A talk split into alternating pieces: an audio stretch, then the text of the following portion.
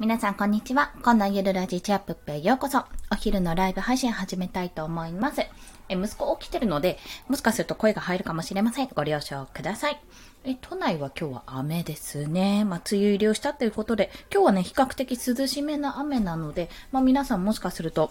あの、外、外というか窓を開けてね、涼しい風を感じながらお家で過ごされている方もいらっしゃるのではないでしょうか。ということで本日のテーマは、まあ私の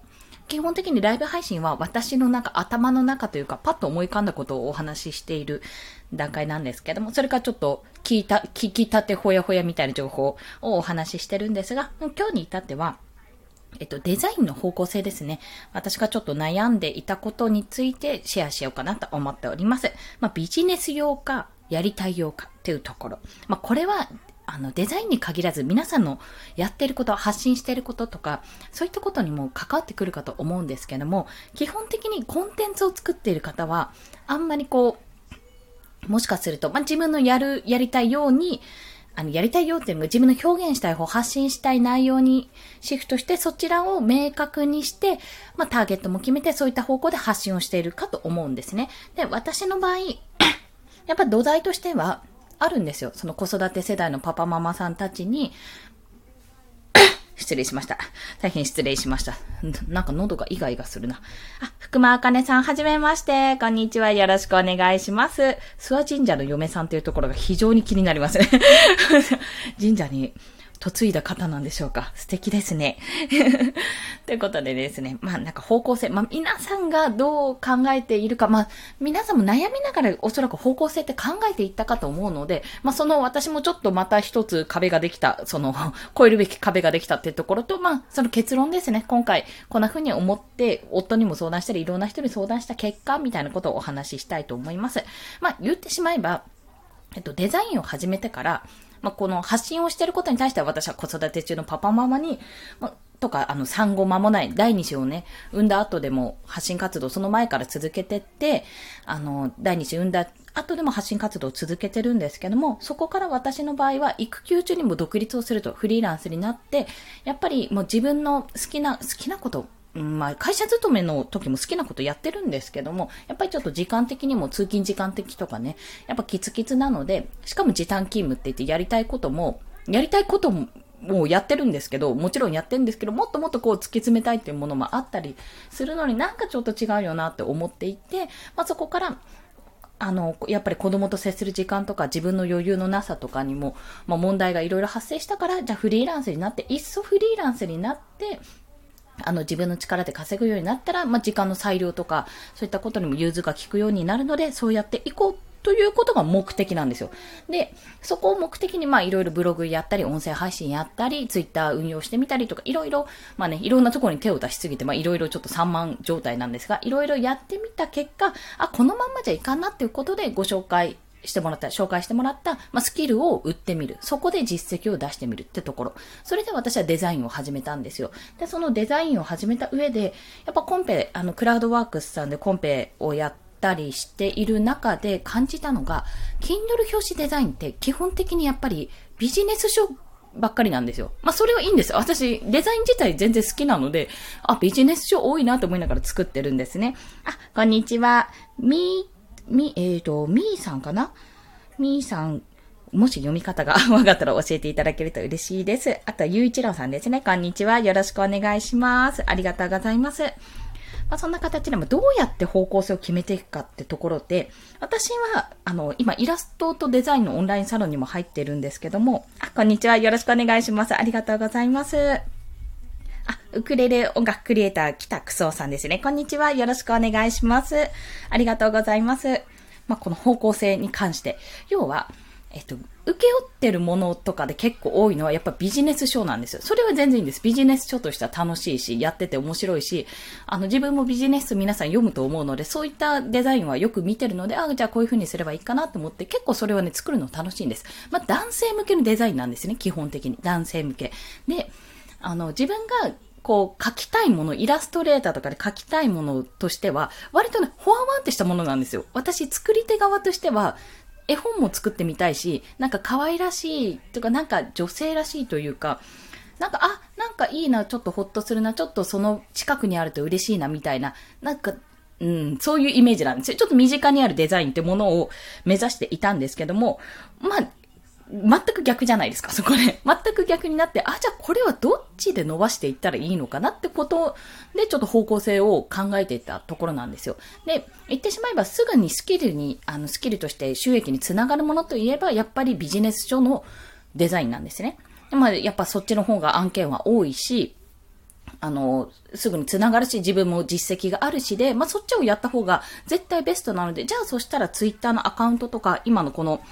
えっ、ー、と、サムネイルですね。サムネイルも結構可愛らしくしてるけど、じゃあこれをもっとかっちりしたものにした方がいいのかってところも考えたんですよ。まあ、イメージと全然違うので。ただ、じゃでも自分がやりたいこと、やりたいことというか、ちょっとこっちの案件も携わっていきたい、目指していきたいっていうのは、やっぱりこのどちらかというと女性向けとか子育てのパパ、ママとかのほんわかした柔らかい日常的なイラストっていうのを描いてみたいんですよ。ただ私の実力が追いついていないので、残念なことに追いついていないんですよ、そこ。全然描いてて、あ、ガタガタだなって思うところがあるので、まあそういった面から、あの、あのとか言っちゃう。そういった面から、じゃあ、うん、そしたら今は実績作りで仕事にすぐつながる方に、のデザインとしてやってみて、そっちの方でお客さんを得て、じゃあそこから別アカウントを作るか、もしくは、あのー、もう少し実績がついてから自分の発信してるものとしてそういうのを作っていくかってところで悩んでて、結局それを昨日あの、ツイッターヘッダー課題っていうのが出てたので、まあ、あの、オンラインサロンでですね、そちらで発表したんですね。で、まあ、そ、それについて、そのデザインについての公表はいただいたので、そこは、そこであ、りがとうございますって、じゃあちょっと直してみますってところで終わったんですが、やっぱりそこで話題になったのがターゲットを明確にすること。で、仕事につなげたいのであれば、じゃあどこ、ターゲットをどこにするかっていう、男性的なのか女性向けなのか、まあ、女性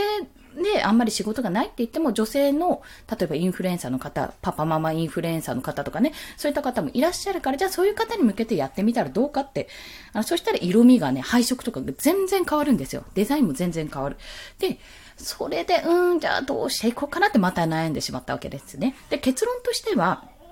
結論としてはですね、やっぱり自分の発信内容とか加味した結果、まあ私今ビジネス上でやっていってるんですけども、デザイン全般としたら、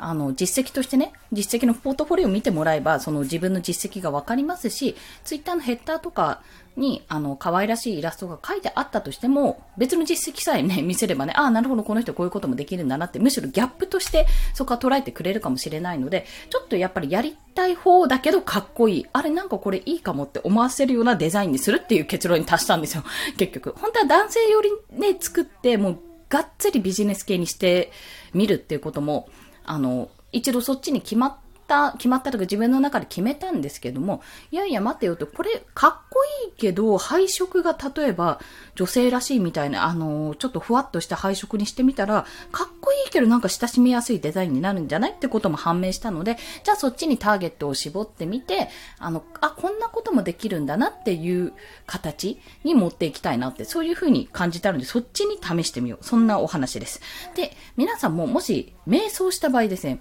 自分の発信どうしたら、どう向けたらいいかって思った時に、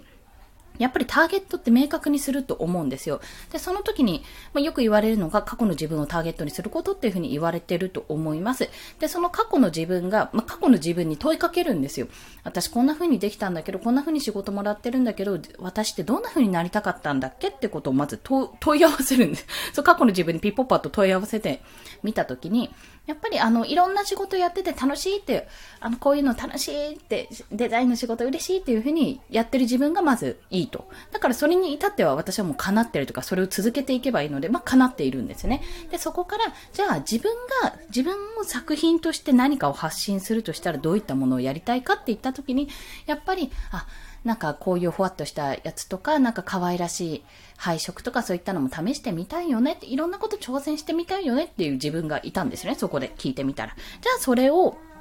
具現化しようと。じゃそれをデザインに起こしてみて、まあパターンさえ作ってしまえば、変な話、あの、文字さえね、文字というか、デザインの枠組みさえ作ってしまえば、あとは配色だけなので、その配色を変えることで印象も変わるし、それによって使い分けをしてみればいい。まあ、そんな風に思えるようになったんです。で、まあ、そこを踏まえて、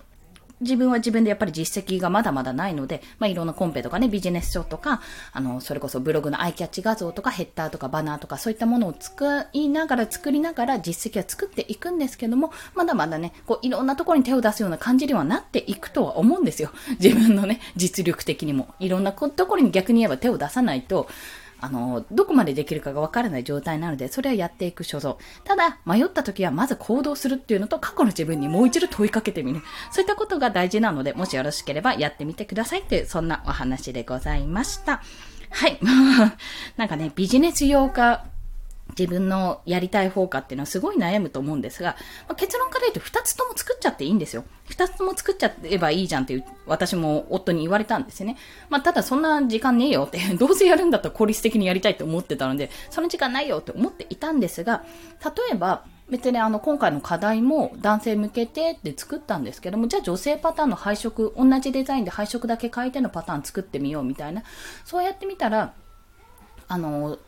なんていうのかな、装置系の仕事が舞い込んできたっていうのもあるかもしれないし、もう配色のパターンだけでいろいろ作れる、こんなパターンでやれるよってことが証明できれば、それも